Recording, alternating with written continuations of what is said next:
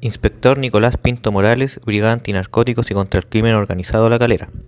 Funcionarios de esta Brianco La Calera, mientras realizaban un control terrestre antinarcóticos en la plaza de peajes Pichiangui, lograron detectar un vehículo proveniente de Calama con destino Santiago. Este vehículo era conducido por un ciudadano venezolano, quien transportaba cinco ciudadanos bolivianos, los cuales a su vez dentro de su cavidad abdominal transportaban la cantidad de 495 cápsulas de.